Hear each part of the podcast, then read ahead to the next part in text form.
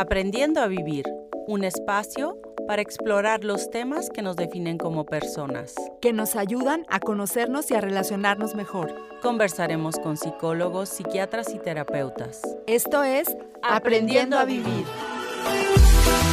Bienvenidos a la quinta temporada de Aprendiendo a Vivir. Somos Mari Carmen González y Melisa Tamayo. Muchos crecimos educados en disciplina muy estricta. Se decía que con la mirada nos controlaban. Otros crecimos con completa libertad, con padres sumamente permisivos y con pocos límites.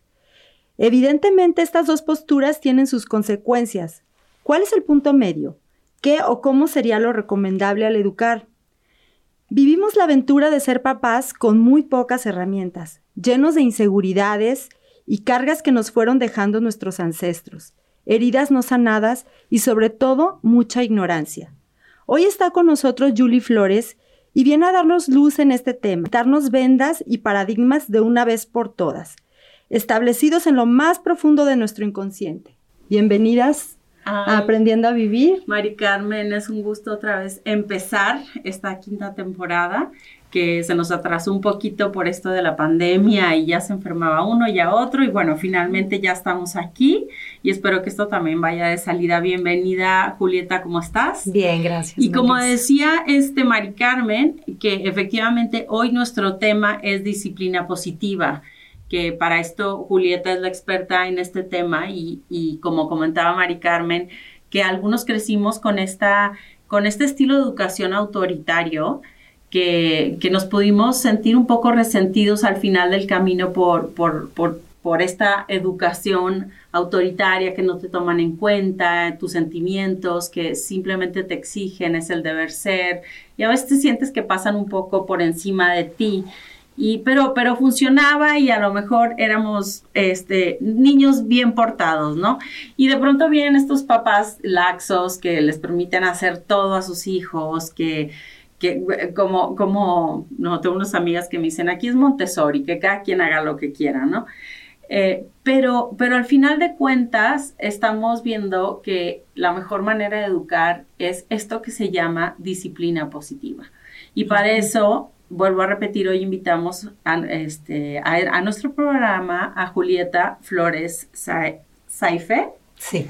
Y este y ella nos va a hablar de, de esta forma de educar que pues que yo creo que es la que más nos conviene, ¿no?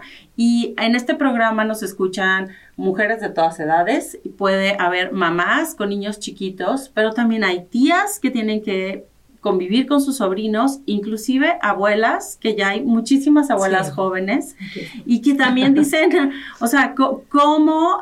O sea, no, no quiero ser, quiero ser la abuela alcahueta, que yo creo que más bien es de lo que pecas, pero que también disciplinar, ¿no? Con cariño. Entonces, Julieta, quiero que te presentes y y empezar con la pregunta después de que nos digas quién, quién eres y a qué te dedicas, de qué es esto que, que se llama disciplina positiva. Gracias por invitarme, Mari y Melissa. Me encanta poder llegar a más hogares y es como una misión que, que tengo, hacer familias más felices, niños más felices, ahora que estoy también en el tema de las heridas de la infancia, me doy cuenta cuánta falta hace conectar con nuestros hijos y eso es lo que me tiene aquí. Empezando por los errores que yo identifiqué en mi manera de educar y los conflictos que veía que se, que se estaban repitiendo constantemente, que eran patrones que yo estaba repitiendo y que volvía al mismo punto con mis hijas que me hicieron reaccionar y, y bueno, volverme a meter la disciplina positiva. Porque yo siendo pedagoga, me presento, soy pedagoga, cometía muchos errores. Entonces, bueno, ahorita vamos a hablar de eso y cómo, cómo todos podemos recomenzar, no importa la edad de nuestros hijos o como tú dices, si ya son abuelas jóvenes, también siempre se puede reconectar y siempre se puede empezar. Entonces, bueno, yo soy licenciada en pedagogía por la UP y soy, eh, ahora últimamente me certifiqué en coaching de vida, life coach, que me ayudó muchísimo a ver cómo también apoyar a los papás y me certifiqué como educadora de padres en disciplina positiva. También estudié una especialidad en neurolingüística y en desarrollo de habilidades del pensamiento. Entonces, me, soy una nerd, me ha encantado estudiar siempre y, y saber este tema del comportamiento humano y sobre todo enfocado a los niños. He trabajado más de 25 años en educación, en todos los niveles educativos, pero lo que más me ha gustado y como la cereza del pastel de mi carrera ha sido esto, trabajar directamente con los papás. Y hay papás que llegan a decirme, te voy a traer a mi hijo porque está insoportable y quiero que lo veas y hables con él. Y le digo, mira, yo con, con que sepa cómo se llama, con eso tengo, porque yo ahora lo que estoy haciendo es trabajar con los papás y mamás. Y lo posteo, quienes me siguen lo saben, siempre, casi siempre pongo esta frase al último, todo empieza en ti. Todo empieza en nosotros como papás y nosotros vamos creando el ambiente que queremos en nuestras casas. El, si el ambiente en tu casa es tremendo, todo el mundo grita, todos nos odiamos, nadie nos hacemos caso, es por ti. Si tus hijos gritan, sí es por ti. Si tus hijos se rebelan, sí es por ti. Sí es por ti. Y hay que ver qué, está, qué puedes hacer tú para que esto cambie. Y esta frase que nos acompaña mucho, las que hemos tomado cursos de desarrollo humano y todo esto, ¿qué estoy haciendo yo para que esto me pase? Entonces es lo que hay que empezar a ver. Me está pasando esto en mi casa, esto no me gusta y no puedo voltear a ver. Es que mi esposo, hasta a veces dicen los padres, vamos a confesarnos y le decimos, es que padre, mi, mi esposo tal y mis hijos tal, no señora, la que viene a confesarse es usted. Entonces empezar, las que nos están escuchando o los que nos están escuchando, ¿qué estoy haciendo yo? ¿Y qué puedo cambiar yo? Porque en un sistema, que una familia es un sistema, con que uno cambie, todo el sistema se beneficia. Entonces, bueno, respecto a la pregunta que me hiciste, ¿qué es la disciplina positiva? Antes de entrar aquí al programa estábamos platicando lo que dijiste también ahorita en el inicio, que hay dos extremos, hay dos polos, el autoritarismo y el permisivismo. Entonces, hay un riesgo cuando empezamos a educar en positivo, que es pasarnos de ser muy autoritarios a ser muy laxos o muy permisivos. Y eso también a los niños los saca de onda, podríamos decir y, se pueden ir al, al precipicio porque entonces ya de no dejarlos hacer nada, como dice la canción, te solté la rienda y te fuiste, ¿no? Te desbocaste. Y no podemos hacer eso. Lo que hay en la disciplina positiva es una autoridad muy firme, con mucho amor. Y ese es el éxito. Si yo quisiera que una idea quedara en todas mis clases, en las pláticas que doy a papás, en los podcasts, es esto. Puede ser muy firme y muy amable, pero al mismo tiempo. ¿Cómo es esto? Yo puedo elegir a mis hijos, pero desde el amor.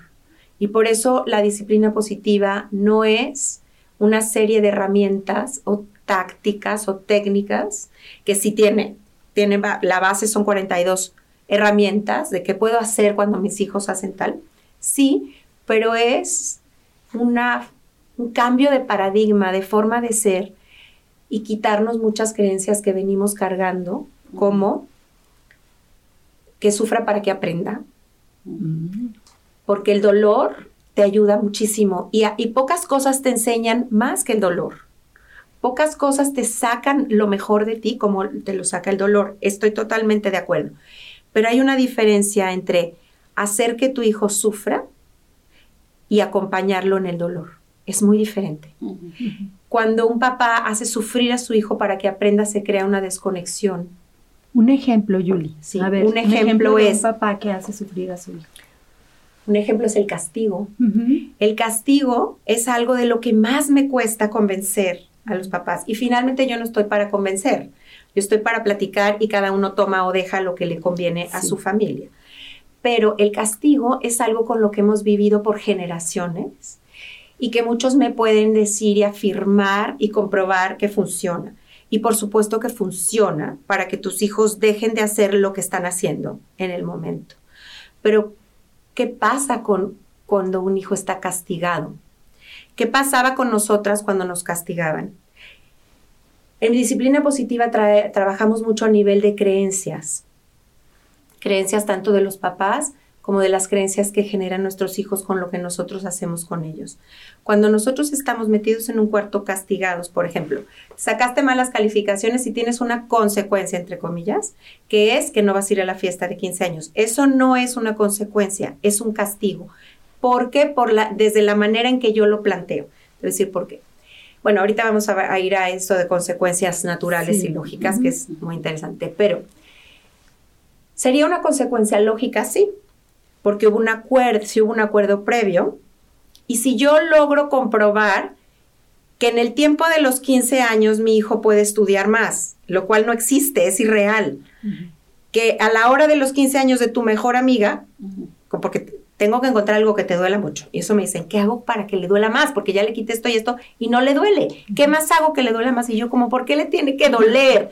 Pero bueno, vamos a pensar que te voy a dar donde más te duele y en los 15 años de tu mejor amiga no vas porque así vas a sacar 10 en matemáticas, 8 o subir la calificación. ¿Quién te dijo que a la hora de los 15 años va a ponerse a estudiar o va a tener el ánimo de hacerlo? Si lo hace, para empezar, el cerebro no aprende, ya no estamos yendo al caso específico, pero el cerebro no aprende si no está en estado zen, si no está a gusto, no aprende nada. Los hijos no aprenden cuando los estás castigando, regañando, cuando los azorrillaste porque no están haciendo la tarea. No están aprendiendo, no estás perdiendo tiempo.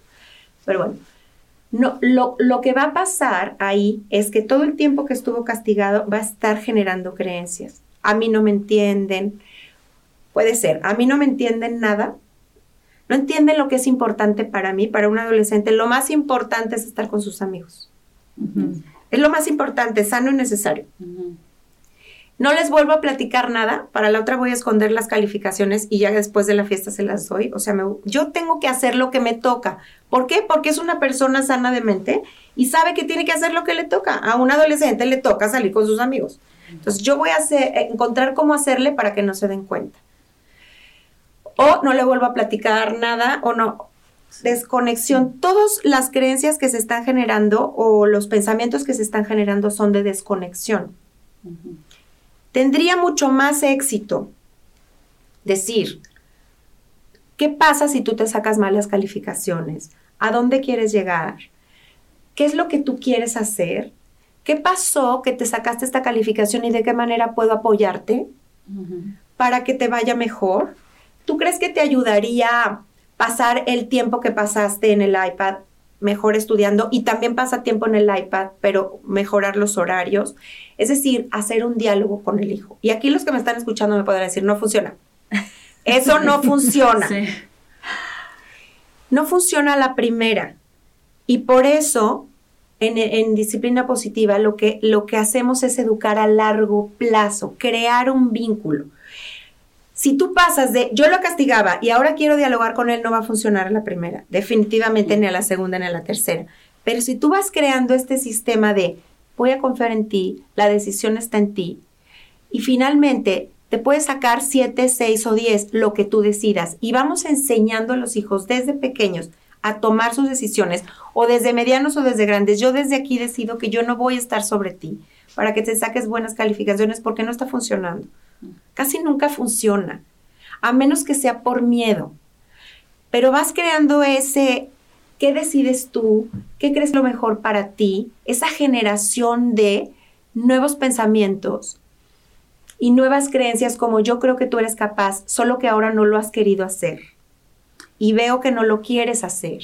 Yo tengo una pregunta, bueno, a lo mejor específicamente del ejemplo que estás poniendo y que, que mencionaste es, si tú llegaste a un acuerdo, por ejemplo, el castigo o el acuerdo, tendría que ser antes, O sea, por ejemplo, es, es que si no pasas matemáticas, no digamos que te saques 10, si no pasas matemáticas, no vas a poder ir a los 15 años de tu amiga. O sea, pero, pero con, con anticipación, no cuando ya sucedió algo y entonces como, Se te ocurre. como casi parece, sí, una represalia a lo que sucedió y, y, y, yo creo que genera más resentimiento en, en, el, en el, adolescente, en el niño, en, en el caso que sea, el que digas, ah, ahora porque pasó esto, pues... Pues te castigo. Y te castigo lo hacemos con coraje. Eso hace toda la diferencia. ¿Cómo se lo dices? ¿Desde dónde, de dónde sale eso? ¿Sale de mi coraje? ¿Sale de que sufra para que aprenda? ¿O sale de realmente estoy en tu mismo barco? Yo estoy de tu lado, no soy tu peor pesadilla. Y muchas veces las mamás nos comportamos como, soy tu peor pesadilla y me vas a oír. Y cállate. Es que mamá te quiero explicar. No, no, no, no, me vas a oír. Y eso es lo que desconecta. Ahora, lo que dijiste tú, si pasas matemáticas vas a ir a la fiesta, pero vete un poco más al fondo, porque no está pasando matemáticas. ¿Qué está pasando? ¿Cuántas veces no pasa matemáticas porque hay un mundo de problemas en la casa y no se puede concentrar? Entonces, tu papá y yo nos peleamos todo el día y tú no te puedes concentrar porque la base de tu casa está mal. O está enfermo tu abuelo y está a punto de morir, no te puedes concentrar. O no le entiendes y tu fuerte no son las matemáticas y yo te estoy exigiendo un número. Ese es otro problema de la disciplina positiva que tendríamos que resolver. Las expectativas que tengo yo con mis hijos son tan altas que lo único que estoy haciendo es bajar su autoestima. No es que baje las expectativas de manera que, como tú no puedes, mi amor, entonces nosotros te vamos a poner maestro. No, sino ver que estoy ir paso por paso, ir creándole oportunidades de tener más éxitos repetidos, porque así se conforma la autoestima, con éxitos repetidos. Y no estarme fijando en todos los fracasos que tiene. ¿Dónde tienes tu foco? ¿En lo que hace bien o en lo que hace mal? Es cierto. Yo creo que una de las cosas eh, que, que, para mí tiene que quedar súper súper claro es que eh, a la hora de estar educando, sean, seas duro, seas firme, digamos, porque a lo mejor esa es la mejor palabra, que nunca sienta el hijo que el amor está condicionado. Yo creo que esa, es, la, clave, ¿no? Hagas lo que hagas, siempre estoy para ti. Ajá. Chocas borracho, háblame a mí. Así es. Y eso es a lo que repruebas y te sigo queriendo y esto y te sigo queriendo. A ver, no, o sea, no tú, no eres un a ti siempre te voy a querer pase lo que pase, pero decirlo y demostrarlo. Es desde la mirada, desde mi aproximación. Tienes un problema, ven conmigo. Yo te voy a ayudar a resolverlo. ¿Qué ideas me das? ¿Qué necesitas tú? Vamos haciendo una lluvia de ideas y vamos haciendo acuerdos. No, no me está funcionando que siempre llegas tarde. Vamos a hablar de la adolescencia, ¿no? Siempre llegas tarde. ¿Has llegado? Siempre, aguas con los siempre, porque les choca a los adolescentes. A nosotros también nos choca que los ¿Cómo sería entonces? Eh, has estado llegando tarde, llegaste tarde esta vez y esta vez, que nos están señalando el tiempo. Has llegado tarde esta y esta vez, necesitamos hacer un acuerdo que convenga para ti y para mí. El respeto es en ambos sentidos. Tú no estás respetando una hora y a lo mejor yo no estoy respetando lo padre que te lo estás pasando. Entonces, ¿qué hacemos? Porque tú también te la tienes que pasar padre. Imagínate si yo te saco del antro a la hora que prendieron la música. Ay, no, no, pobre. No, no hay forma. Sí. Yo quiero que tú te la pases increíble y también quiero estar tranquila a una hora que no sean las tal y que yo esté con el Jesús en la boca. Entonces vamos a hacer acuerdos. Acuerdos que pueden llegar a, mamá, si me la estoy pasando padrísimo, te puedo hablar y pedirte permiso de unos 20 minutos más, claro. Pero yo sé dónde estás, sé que estás bien y me encantará que te la estés pasando muy bien. Ser más flexibles. Ser más flexibles. eso a veces falta. En la firmeza también cabe la, en las reglas cabe la flexibilidad. Y sabes que, Julia, hablando otra vez del castigo, digo, a mí me pasó que muchas veces castigué a mis hijos, a mis hijas, y la castigada era yo, porque a veces los castigas de no ir a un paseo y la verdad ni te la pasas bien si no van todos. Entonces, la verdad, tienes toda la razón en que la, que la consecuencia eh, sea conforme a lo que está haciendo y, arreglarlo entre... Me, está encantando. Y la consecuencia que sea un no te estoy castigando, llegamos a un acuerdo y tú decidiste. Por ejemplo, si vuelves a llegar tarde, entonces yo decido, porque también la mamá tiene que decir yo decido, ¿no? No es todo, ¿qué quieres tú que haga? No, no. Ah, yo decido que mejor yo voy por ti, porque tú has querido que te regresen los amigos. Pero yo, a mí eso no me da paz y no creo que estés tan seguro. Y además no has cumplido el acuerdo. Entonces yo decido que yo voy a ir por ti. No, pero es que yo me quiero regresar. Bueno, estoy de acuerdo. Ya veo que tú te quieres regresar. Entonces volvemos a hacer el acuerdo. Próxima vez que tú llegues tarde, ya se acabó, pero acuerdo. Acuerdo, dame la mano, firma. Es más, lo ponemos por escrito ya, para que no haya de que yo te dije. Y entonces la siguiente ves que llegue tarde, en vez de hacer un tango, y yo te lo dije, pero mírate, ya sabía, nada de decir, oye, yo la siguiente ya voy por ti. No, pero ¿por qué? Porque habíamos decidido. Y fue un acuerdo entre los dos y ya no hay que discutir nada, hombre. Es la forma. Puedes decir lo mismo de otra forma. Sí, estoy más de acuerdo. amable, muy firme y no me voy, pero mamá te lo suplico, no, mi amor, yo, yo ya sé que tú quieres eh, regresarte y quedamos en algo. Entonces así lo vamos a hacer, por lo menos hasta que volvamos a, a, tener confianza. y no es que no te tenga confianza, es que yo me siento mejor con esto. Y creo que es lo que te hace mejor. Definitivamente en la comunicación las formas es lo más importante a la hora de educar, a la hora de comunicarte con amigos, con tu esposo, con cualquier persona. Con esto nos con esta idea nos vamos a un corte y yo al regresar quisiera preguntarte qué pasa cuando uno de los papás es muy exigente y el otro es muy barco. Regresamos. Aprendiendo a vivir. Aprendiendo a vivir. Un podcast de Family Consultoría institución que cuenta con los mejores consultores, psicólogos y psicoterapeutas dispuestos a ayudarte a afrontar los retos de la vida. Regresamos a Aprendiendo a Vivir con Julieta Flores Saife y estábamos hablando un poquito de las formas a la hora de educar, que yo creo que es, es uno de los puntos más importantes aquí. Y yo le preguntaba al terminar la primera parte, ¿qué, ¿qué pasa cuando no están en la misma sintonía o en la misma frecuencia papá y mamá a la hora de educar? Y a uno le parece que, que eh, otro es muy exagerado y que, que, es muy exigente y al otro le parece que no, que está pecando un poquito de, de flojo a la hora de educar a los hijos y de barco, como dicen ahora exactamente, que es un barco. Entonces yo tengo amigas que me dicen, es que ya estoy cansada de ser la bruja de la casa, por decir. ¿No? Es que, es que yo siempre soy la bruja de la casa porque soy la que termino diciendo que no esto, no al otro, y el papá, ay, que no, que hagan lo que sea, ¿no? Eh, ¿Cómo encontrar ese equilibrio? ¿Qué, equilibrio? ¿Qué hacer en esos casos? Mira, lo padre de la disciplina positiva, la gran ventaja es que ni es autoritario ni es permisiva. Generalmente esos polos se dan cuando uno es muy autoritario y otro es muy permisivo, porque es natural en la pareja que uno vaya haciendo balanza en la casa y si uno es muy hacia arriba, el otro se va hacia abajo. Entonces, cuando logras tener un equilibrio de una autoridad con mucho amor, una firmeza muy amable al mismo tiempo, entonces no va a haber estos polos. Y tienes que decidir, para empezar, qué vas a hacer tú, no qué va a hacer el otro. Cuando dos pláticas empiezan, es que mi marido, es que mi suegra, no, mi, deja traigo a mi suegra y no se trata de eso. Cada uno va haciendo un cambio y en la familia, como les dije, hay un sistema de flechas y cuando una flecha se cambia de lado, como si estuviéramos nadando en un chapoteadero con los hijitos, ¿no? De chiquitas hacíamos eso. Todos para el mismo lado, entonces todo el agua se viene para acá. Si tú empiezas a hacer un cambio al principio, todos van a empezar a chocar contigo. Y te puede decir entonces los otros de la familia, ¿qué estás haciendo ahora? ¿Por qué ya no regañas? Tus hijos se sacan de onda y entonces se escapan porque, ay, mi mamá ya está buenísima onda, ya voy a hacer lo que quiero. Y es hasta que se ajustan todas y ahora no, ¿qué creen? Ahora vamos para el otro lado y el agua se tiene que ir cambiando para empezar. Cuando tú empiezas a hacer cambios en positivo, también tu esposo, que es, que es muy autoritario, muy permisivo, va a empezar a ver que eso funciona, que hay mayor conexión.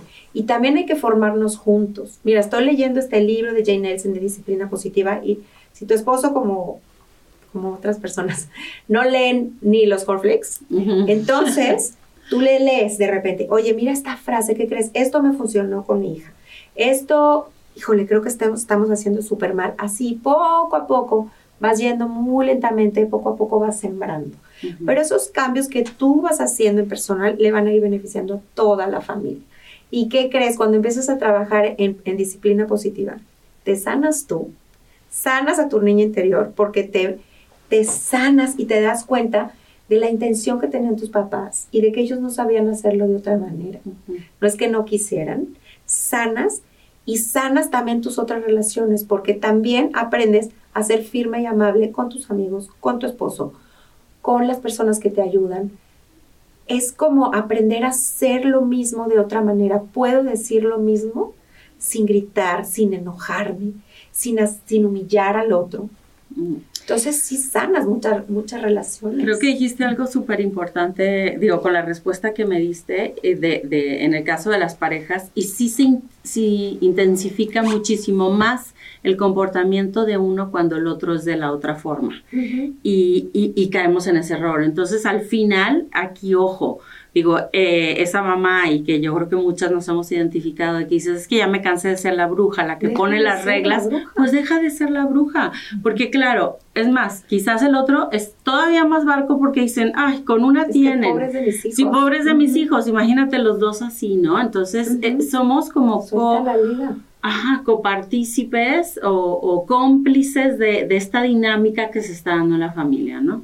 Además, Julie, yo creo que, o sea, yo he, he notado que las mujeres tenemos un poder muy especial por nuestra naturaleza, sí. de que cuando nosotros estamos bien, eh, equilibradas, todo funciona en la familia. Cuando, sí. cuando la mamá amanece de malas o tiene, se nota se nota en todo, en todo, en el esposo, en los hijos. Entonces, bueno, la transformación tiene que ser en, en nosotras, porque sí, nos guste o no, sí tenemos un peso muy importante en, en la estabilidad de nuestra familia. A mí eso Entonces, siempre me ha traumado, lo tengo que decir, porque digo, ay, qué sí. responsabilidad tan grande nos dejan a las mujeres, porque sí es cierto, tienes toda la razón.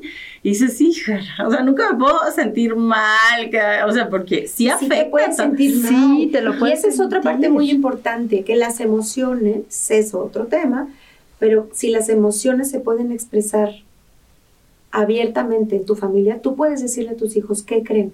Hoy amanecí, algo me pasa. Me siento súper triste y voy a llorar por la casa, porque algo me pasó. Y la tristeza se quita llorando y expresándola. Entonces, hoy me voy a dedicar a escribir lo que pienso, voy a llorar. Es más, voy a hacer harakiri y me voy a poner una película triste para que me salga todo lo que traigo. Uh -huh. Y dejas expresar. Hoy, ¿qué creen? Estoy muy enojada, estoy tan molesta que mejor me voy, porque no quiero hablarles mal. Y ustedes no se merecen que yo me desquite. Entonces pueden, y ellos te pueden decir, estoy muy enojada. Y tú decirle, qué bien que me dices. Gracias para saberlo. ¿Qué quieres hacer con eso? ¿Quieres que te acompañe? ¿Quieres estar solo? ¿Qué quieres hacer? No es mandarlo a enojarse allá. ¿Qué necesitas? Gracias por decirme. Y es que al tú decirlo y estarlo expresando, estás enseñándolos a, sacar, a, sacar a, ah, ¿a poco? Entonces se dicen las cosas, uh -huh. o sea, tú al, al, estar diciéndome, hoy me siento de tal forma y que creen no sé qué, uh -huh. le estás dando permiso al otro de sentir, de sentir y, te, y expresarlo como tú lo estás expresando. Es que eh, las cosas se aprenden en casa definitivamente. Todo se aprende en casa. Sí. Sí, y además eh, lo que estábamos diciendo es, qué padre que, que así como tú le dices a tu hijo, estoy pasando un momento difícil, o que, o sea, que, que tengas la, pues, la valentía de decírselo también ellos, cuando tengan un momento difícil, uh -huh. seas tú la, a la que te lo digan y que no le hablen a lo mejor a alguien equivocado uh -huh. o, o, o, que no sea la familia donde ellos puedan expresar su, su pesar, su malestar. Sí, y eso hay preocupación. Que practicarlo, es bien difícil, practicarlo. Uh -huh ponernos como en sí, frase del espejo, cuando mis hijos estén hablando de sus emociones me voy a callar. ¿Cuál es la mejor forma de escuchar a los hijos callándote? Dios nos dio dos orejas y una boca. Y usamos 40 bocas y ninguna oreja. Entonces te empieza a decir tu hijo, ¿qué crees, mamá? Nadie se quiso juntar conmigo. Ay, no, todo el mundo se quiere juntar contigo. Mira, ya todo el mundo te quiere porque tú eres bien. Cállate. Repite lo que te dijo. Nadie se quiere juntar contigo. Dime más. ¿Qué más? Y ya. Y entonces ellos solo te dicen, bueno, la verdad es que no todos. Uno sí se juntó conmigo. Entonces tú ya creaste una serie, tienes una serie de suposiciones y lo voy a sacar del colegio porque este colegio no destaque miles de cosas, pero no, no escuchaste. Y lo mismo con el esposo, con la amiga, sí. te empiezan a decir y sacas lo tuyo. Entonces yo soy así. Super, he tenido que trabajar muchísimo en eso. Porque creo que tengo la respuesta. Uh -huh la solución. Y nos enseñaron que una buena mamá es la que da las soluciones. ¿Y qué crees? No es cierto. Una buena mamá es la que espera que tus, sus hijos solucionen por sí mismos. Nuestro trabajo es hacernos obsoletas. Wow. Ese es nuestro trabajo. Que ya no me tengan que preguntar. ¿Y cómo voy a lograr eso? Preguntándole. ¿Y qué va? Ay, ay, ¿qué quieres hacer? ¿Y, qué, ¿Y cómo te sientes tú? ¿Y cómo lo vas a solucionar? No, mira, deberías de hacer esto y luego esto y luego esto. Ya, hay que cambiar eso. De eso también eh, deriva también que a veces este, siempre creemos, o sea, como que centramos nuestra felicidad, la de nosotras, mamás, papás, en lo que es importante para nosotras, uh -huh. o sea, y las expectativas que tenemos de que a lo mejor sea el niño con más amigos uh -huh. o el niño, no sé, eh, pero no estamos también sabiendo escuchar qué es, qué, ¿Qué quieres? ¿Qué es, ¿Qué es lo que lo hace feliz a él? ¿No? ¿Cuáles son las expectativas que yo tengo Ay, para sí. ti? Y eso, bueno, Sí. ¿cómo? ¿Y ¿Cómo nos pasa? lastima? Sí. ¿Cómo lastima a los hijos? Imagínate esta creencia, nunca soy suficiente. Tú dijiste que recomendáramos una película. Sí. Encanto, por favor. Sí. Encanto. En- Encanto, Encanto. de Disney. Ah, ah, la nueva. La nueva. Sí. La, la- hoy la terminé de ver porque la he visto en cachitos porque tengo el cuaderno al lado. Sí.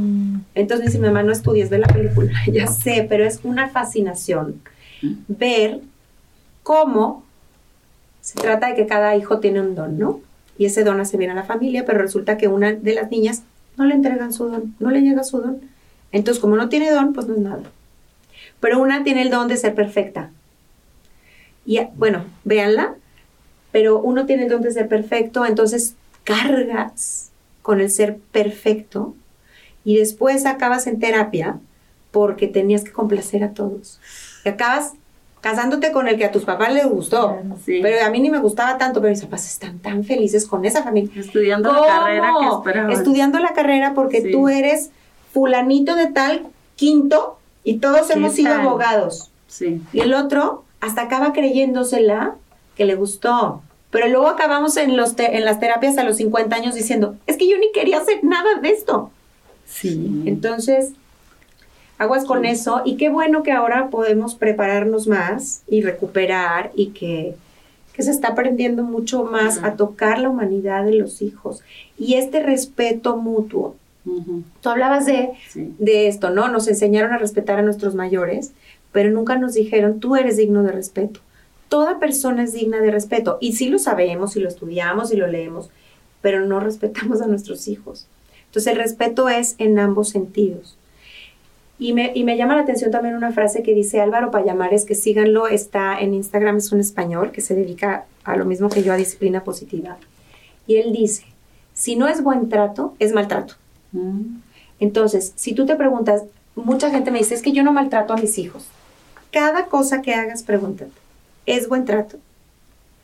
Si, si mi esposo me hablara como yo le hablé a mis hijos, yo ya me hubiera ido de la casa. Pero yo creo que tengo el derecho de hablarle a mis hijos y decirles, son unos tal por cual y miren nomás qué cochinero. Y no, no digo qué cochinero, digo, son unos cochinos. Sí. Sí. Pero Sí. si a mí mi esposo llegara y me dijera, eres una cochina, mira nada más qué cocina tienes, yo hago mis maletas y me voy. Pero mis hijos también quieren hacer sus maletas e irse, pero no tienen cómo. Ah. Yo no quiero que ellos se quieran ir. Ahora vamos a lo concreto. Bueno, ya lo, ya lo dijiste al principio del programa, pero por ejemplo, el, el- o sea, continuamente el, el niño o la niña o el adolescente se equivoca, con, o sea, está equivocándose, equivocándose, equivocándose. Eh, por ejemplo, un mal hábito que a lo mejor no se los forjamos, como levantarse temprano, o algo, o sea, se equivoca y se equivoca, evidentemente. No hay forma de justificarlo. No, ¿Cómo, lo así corri- es, ¿cómo eh, corriges un mal hábito? Los hábitos son la repetición de actos buenos. Sí. Entonces, con repetición, repetición, repetición y también preguntando, ah, ¿qué- ¿dónde te está llevando esto? ¿Qué quieres hacer? Yo te dejo libre, ¿qué hubieras podido hacer con este tiempo? Y poco a poco, Mari, es a largo plazo, sobre todo en la adolescencia. Los que trabajamos bien en la infancia y formamos hábitos, luego llega la adolescencia y dices, no hice nada. ¿Dónde estaba yo que no hice nada con este hijo? Pasa mucho en la adolescencia que muchas veces todo parece que se te cayó a la basura. Pero si tú sigues formando, formando, formando con amor, con respeto, en la adultez regresa todo lo que formaste de niños. Eso es una certeza. Sí. Pero Qué alivio. Sí, es un También. alivio pensar en ahí eso. en la adolescencia es donde puedes hacer la mejor etapa con tus hijos o la peor de tu vida. Ahí es donde tus hijos van a querer regresar contigo o irse al otro lado del mundo. En la adolescencia. Porque si tú entiendes que es una etapa que está creciendo, que está cambiando, que está tomando decisiones, que se- tú dijiste una cosa, se está equivocando. Pero fíjate, los errores los hemos visto como te lo dije, yo sabía que te ibas a equivocar y mira nada más dónde caíste. O lo podemos ver como oportunidad para aprender. Entonces, mamá, es que ¿qué crees? Reprobé el examen. Claro, llegaste tarde, yo te lo dije. Decir, híjole, ¿qué pasó? Y él solo sabe, se va a atrever a decirte llegué tarde o no, si tú le vas a decir te lo dije. Si no le dices te lo dije, tú le dices, híjole, qué pena. ¿Y qué vas a hacer a la siguiente? Tú ve qué te pasó para, para llegar tarde y piensa un plan para que esto no te vuelva a suceder. ¿Eso es lo que quieres tú? Si eso es lo que quieres, decide y haz tú solo tu plan. Entre más libres dejemos a los hijos y que más decidan por sí mismos, mejores adultos responsables se van a volver. Si no, tal vez están actuando responsablemente, pero no por conciencia. Lo que hay que formar es la conciencia, la voluntad, la templanza, la fortaleza y todo. Todas las virtudes sí hay que formarlas, pero no a base de que me complazcas a mí. Qué contenta estoy de que hayas pasado el examen. No, mamá, no era tu examen, era mío. Yo ni contento ni triste me vale. Ok, pero que seas tú, que sea por ti. Debes sentirte muy orgulloso de todo el esfuerzo que hiciste para sacar esa calificación. Tú, ¿sabes no qué es, yo. ¿Qué es lo que yo veo? Que, que finalmente todos nuestros actos negativos, o bueno, o, lo que no estamos haciendo bien, o nuestros malos hábitos, las consecuencias vienen por sí solas. O sea, no las tenemos nosotros que poner como padres. O sea, creemos que nosotros vamos a poner el castigo. El castigo viene junto con el acto malo, si sabes. o sea, si le dices, es que no vayas a tomar tanto porque no sé qué. Bueno, si toma de más, va a venir la cruda. Y, pero ahí lo que nos toca es no ponernos a curarle la cruda y, a darle sus no, no, que la viva y que y, la sufra la cruda porque es como va a aprender. Pero desde dónde, desde dónde quieres que la sufra? Eh, o sea, no pasa nada si le hacen los chilaquiles. Sí, sí, pero pero ya te puedes, fíjate, ya ya puede haber un diálogo, ya, completamente distinto.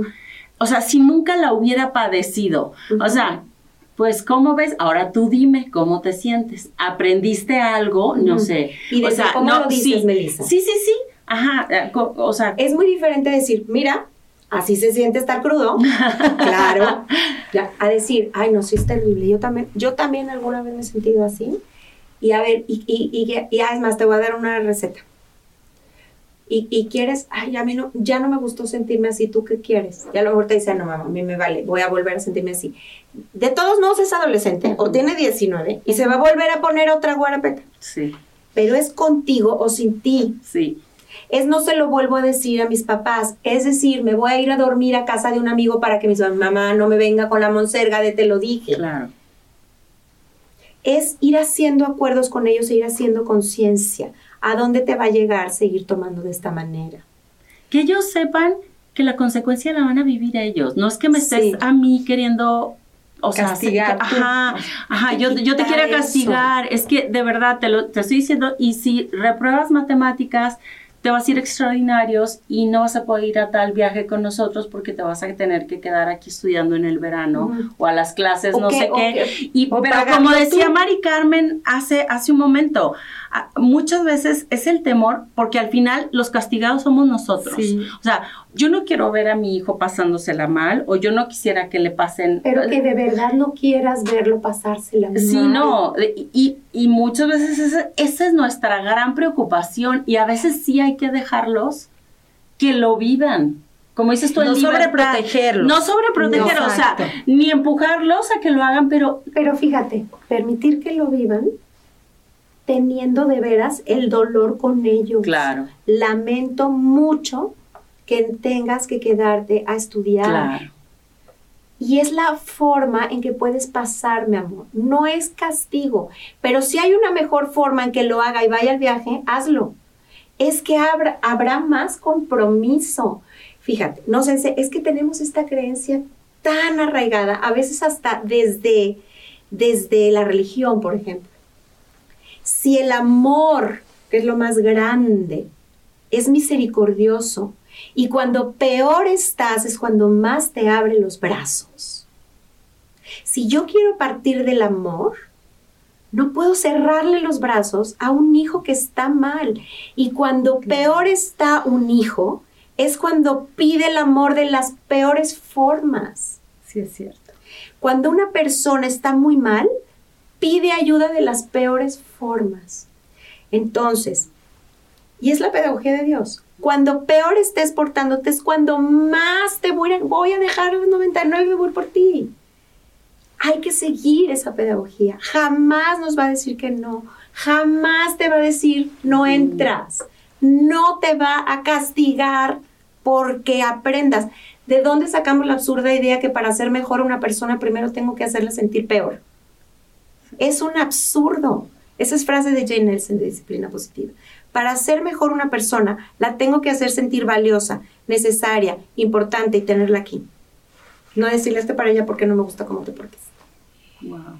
Ay, Julie. Es muy ¿Cómo me hubiera gustado saber todos estos conceptos antes de tener a mis cinco hijos? Pero caemos en la ignorancia y, y la verdad es que muchos patrones aprendidos, porque creemos que todos ten- tuvimos la mejor educación. Sí. La verdad es que eso, o sea, eso también es algo que pasa en las familias. O sea, creemos que venimos de la mejor educación, pero hay nuevas formas que puedes crear con tu pareja para y con tus hijos, a reinventarte y, y como tú, me encantó el ejemplo que diste del- de, de- de la alberca.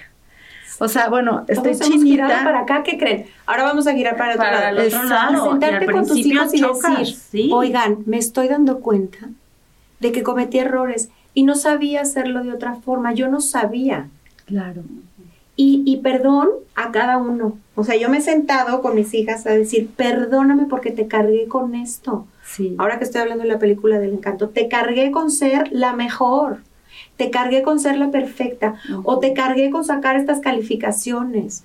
Y no era lo tuyo. Eres maravillosa sin esas calificaciones. Eres Sí. buenísima para todo esto. Eres la luz de la casa. Eres una estrella. Como para qué querían los 10 en matemáticas. Perdóname. Cuando pides perdón, el humilde crece. El humilde cuando reconoce se crece. Y, a- y crecerte ante tus hijos, eh, de reconocer ante tus hijos, no por crecerte, reconocer ante tus hijos les enseña también a pedir perdón. Qué y te creces ante ellos. Sí, claro, perdóname, no, no mereces que nadie jamás te vuelva a hablar así, como yo te hablé. Bueno, Sí. creo que sería una forma hermosa de, de De- cerrar este, este podcast. Sí. Híjales, qué, qué regalo para este principio de quinta temporada. Tu presencia, Julie, de verdad, este, Sí, fue una gran sorpresa, Sí. la verdad. O sea, a pesar de que sabíamos del tema, como que tomó este un giro que me encantó. Y, y- y terminar como en el amor, que para mí es un tema que en el que quiero luchar todos los días y la misericordia y todo esto, este, digo, La compasión. eh, esto, esto, es lo, lo padrísimo de estos programas, que nunca se sabe como por dónde, ¿Dónde vamos a por acabar? dónde vamos a acabar. Así Sí. es, es, es un poquito pues, a- para donde te va llevando y, y- y me encantó para donde nos llevó. Y este, y como dice Mari Carmen, que haya sido así el principio de este, de esta nueva temporada. Y ya, ya normalmente terminamos con, con la referencia de libros o películas, que ya mencionaste lo de una película, no sé si tengas algún libro, y el autor que mencionó, me- mencionaste fue Álvaro- Payamares. Álvaro Payamares con doble L. Ujú. Álvaro Bilbao también es buenísimo, El cerebro del niño explicado a los padres. También está en Instagram, también tiene muchas eh, participaciones en, en YouTube, en Instagram, en todas las redes. Y, y bueno, para crecer también como personas, Marian Rojas. Mm, Ah, Marian claro. Rojas, ser, ser mejor persona, como tú dices. Mari, es ser mejor mamá, mejor esposa, mejorar la familia.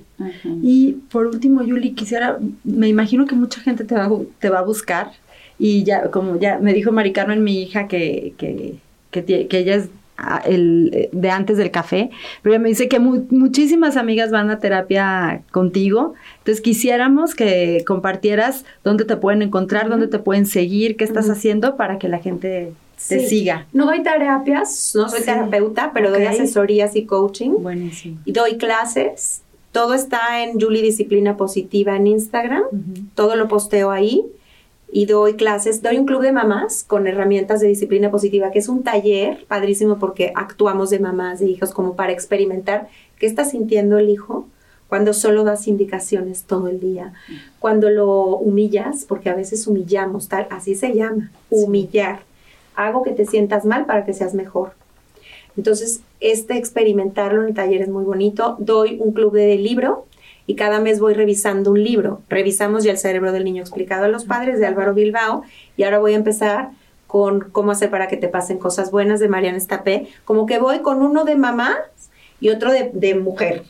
Uno de mamá y otro de mujer. Entonces vas creciendo como persona y vas siendo mejor mamá. Y así voy cada mes. Y, y, doy clases en línea porque a veces me dicen, quiero que mi esposo sepa de esto. Entonces los lunes en la noche doy clases en línea. Voy a empezar el 7 de marzo con cómo poner límites con disciplina positiva. Se puede ser muy firme y muy amable al mismo tiempo. Necesita haber límites en la casa. ¿Y cómo te contactan para las clases en línea? En Instagram, en Instagram, en Julie Disciplina Positiva, ahí está también mi teléfono. Julie Disciplina Positiva, para que quienes no Julie Julie. Julie. Ajá. Ahí estoy. Y, y gracias. No, muchísimas gracias, gracias por Julie. Invitarme, por dejarme compartir esto. No, muchísimas gracias. La verdad, muy interesante y qué padre que, que des tantas clases, talleres y coaching, porque debes de ayudar a muchísima gente. Pero bueno, cerramos este programa, eh, ya nos despedimos. Esto fue Aprendiendo a Vivir. Eh, nos puedes encontrar en Spotify, iTunes y YouTube en Aprendiendo a Vivir. Aprendiendo a Vivir GDL. GDL. gracias, Julie. Gracias, Melissa. Gracias, Melissa y Mari. Gracias.